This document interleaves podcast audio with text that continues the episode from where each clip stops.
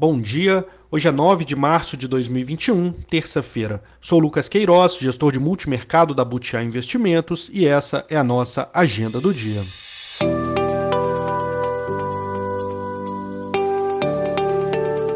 No exterior, dia de recuperação liderada pelas ações de tecnologia que sofreram ontem. As treasuries ganham valor antes do leilão de três dias do Tesouro Americano.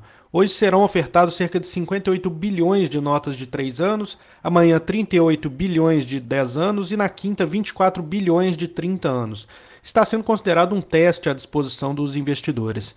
Na agenda hoje foi divulgado o PIB da zona do euro, em linha com o esperado, queda de 4,9% no comparativo ano contra ano, o que dá um número fechado para 2020 de uma queda em torno de 6,8%. Agora às 9 sai o relatório de perspectiva energética de curto prazo nos Estados Unidos, com impacto no mercado de petróleo e o índice de preço ao consumidor no México. Às 14 horas sai o relatório do Departamento de Agricultura dos Estados Unidos, onde há expectativa sobre a previsão da oferta de grãos.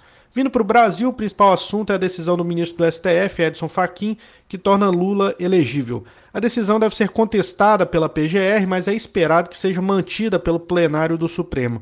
O fato é que o mercado deve passar a conviver com o risco eminente de uma eleição no próximo ano ainda mais polarizada que a anterior.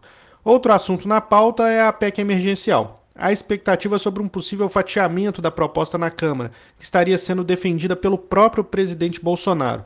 A nova desidratação busca excluir forças de segurança dos gatilhos.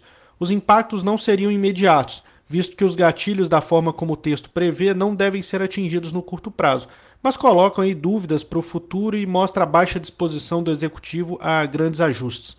Na agenda hoje, os dados de serviços referentes a janeiro saem às 9, expectativa de queda de 4,9 no comparativo anual. Indo para os mercados, o S&P sobe 0,94 e o Nasdaq 2,06. Índices europeus operam em alta mais modesta, nesse momento em média de 0,32. Nas moedas, o índice dólar está caindo 0,34 e o peso mexicano está nesse momento em alta de 1%. Essas são as principais notícias de hoje. Obrigado, um bom dia a todos e até amanhã.